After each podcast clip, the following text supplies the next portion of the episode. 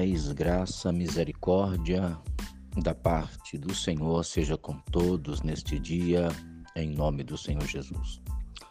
Aqui quem vos fala é o pastor Marcos Gama, trazendo mais uma palavra de Deus ao seu coração. Já concluímos a temática sobre os preceitos do reino de Deus e estamos em oração para vermos outra temática. Mas hoje eu trago uma palavra na carta de Paulo aos Gálatas, capítulo de número 5, versículo 16 ao 19, que diz o seguinte: Digo, porém, andai no espírito e jamais satisfareis a concupiscência da carne. Porque a carne milita contra o espírito e o espírito contra a carne, porque são opostos entre si, para que não façais o que porventura seja do vosso querer.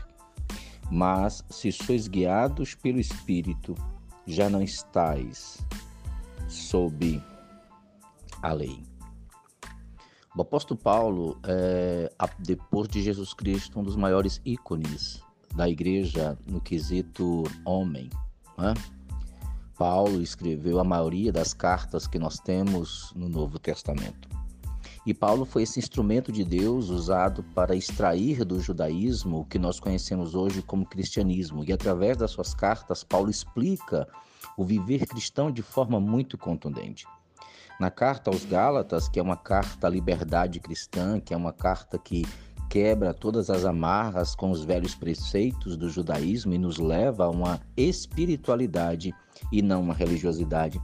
Ele fala exatamente do embate diário que todo cristão tem, que é a guerra que acontece dentro do seu íntimo entre a presença do Espírito Santo e os seus desejos carnais ainda resquícios desse desejo devido à presença da natureza pecaminosa.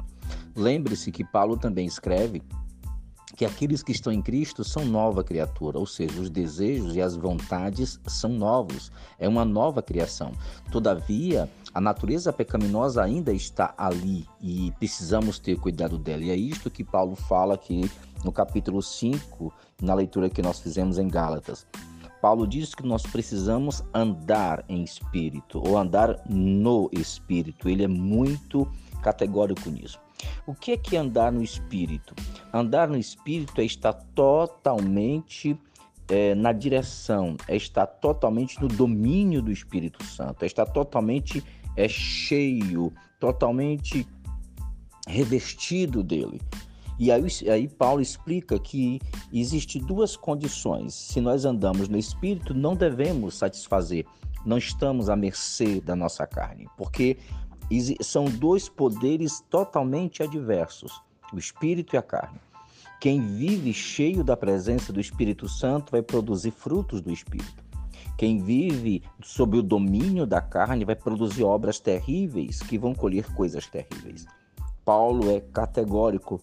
Quem anda no espírito não vai satisfazer os desejos, não vai ceder para aquilo que a sua pecaminosidade deseja. Porque a carne, ela luta contra o espírito. E o espírito também luta contra a carne. A carne luta para que a gente não ore, para que a gente não jejune, para que a gente não vá para a casa de Deus, para que a gente não faça o que é bom. A carne quer fazer o que ela deseja: pecado, prostituição, mentira, inveja. E isso está muito além das religiões, isso é vida espiritual diária. O crente, a sua vida cristã é, é, acontece muito além de duas horas de culto.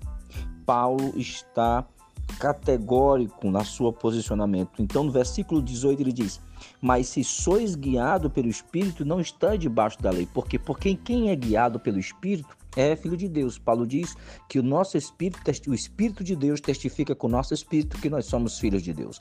E quem é filho de Deus anda debaixo da orientação do Espírito Santo.